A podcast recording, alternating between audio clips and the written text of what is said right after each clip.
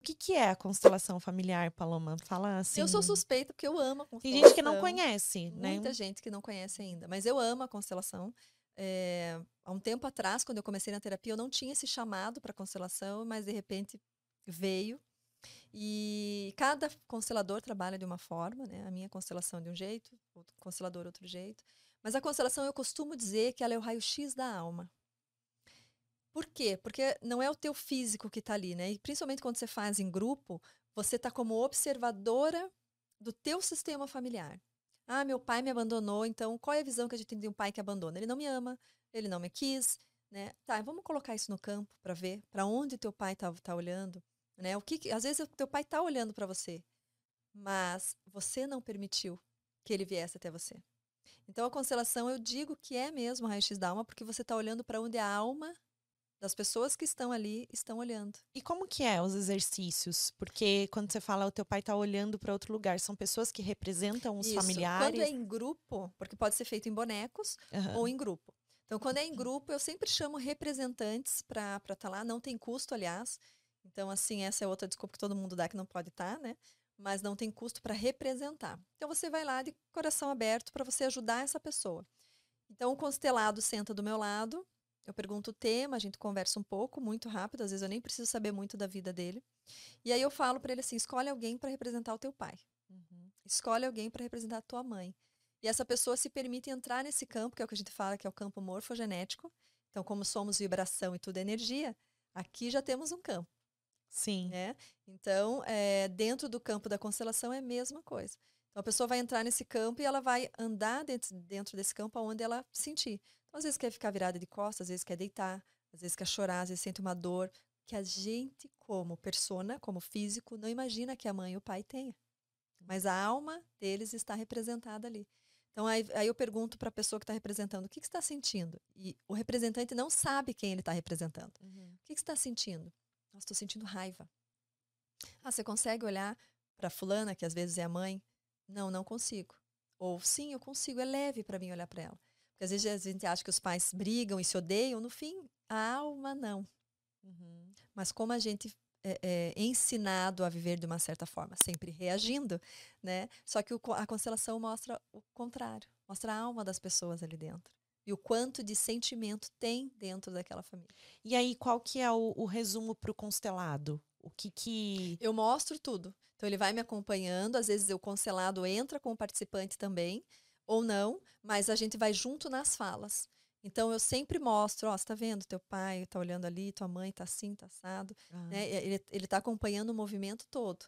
E aí sempre fala, nossa, meu pai era assim mesmo, nossa, minha mãe era assim mesmo, né? É, tem muita mãe assim que vai representar numa última constelação que teve, por exemplo, uma, ela representou a mãe da constelada. Ela, ah, eu tô como observadora. Ela falou assim, a minha mãe sempre tá como observadora.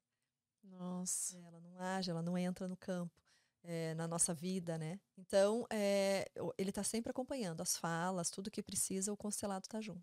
E eu já vi também falarem assim: é, ai, apareceu para mim no, na constelação a fulana, a minha avó, Uhum, por exemplo. uhum. Eu já ouvi falar isso. O que, que Porque o significa? campo é muito sensível, né? Quando a gente fala em campo, a gente está falando da energia. Aham. Então, ele é muito sensível e é muito do constelador e sentindo que o que o campo está pedindo.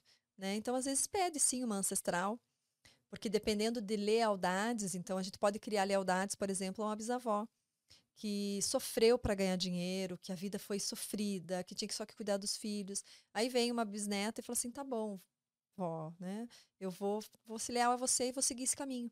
Uhum. Porque o, o que não é visto dentro de uma família vai passando de geração em geração até que alguém fale: deu, alguma coisa está errada aqui. Sim, Preciso parar com isso. o fluxo familiar. Quando você não vai bem financeiramente, quando você não vai bem em relacionamento, quando você não sabe quem é você, que daí entra o pertencimento. Quem sou eu? Onde é que eu tô? Eu não faço parte, da, não me sinto fazendo parte dessa família. Veio o pertencimento. Então, tudo na nossa vida está mostrando o que a gente precisa olhar. E daí, como é que você identifica aquela energia no campo? Tipo assim, é, apareceu a é avó. muito intuição, assim. É- É, muito, é na hora aham, ali que- Muito. Porque aí você Legal. chama também o Nunca representante. fiz e quero fazer já. A gente chama o representante. Ah, eu senti algo no campo da mãe, uma, uma falta de força feminina, por exemplo. Ou até uma eh, briga com os homens. Um excesso de energia masculina. E um masculino ferido, porque tem muito masculino ferido, né? Sim. Então eu chamo uma bisavó que às vezes teve um problema com o bisavô, ou a avó que teve um problema com o avô. A gente chama para representar, para trazer essa força para a mãe e para a mãe passar para a filha. Hum. Da filha dizer, né? Olha, eu posso fazer diferente. Eu não preciso ter raiva dos homens porque minha avó teve. Sim. Porque a gente traz isso também. Aí essa energia yang também às vezes fica muito alta por conta dessa lealdade, porque vem passando de geração em geração. Muita coisa que a gente vê, né, na família, a gente carrega essas crenças, carrega esses valores, né? E aí a gente esquece que a gente tem a nossa história, Exato. né? Que a gente tem que bloquear. Essa foi a história da Exatamente. minha mãe. Aprendi. Eu não preciso repetir. Uhum. né? E muita, eu já vi coisas assim do tipo traição. A minha mãe foi traída, eu também fui.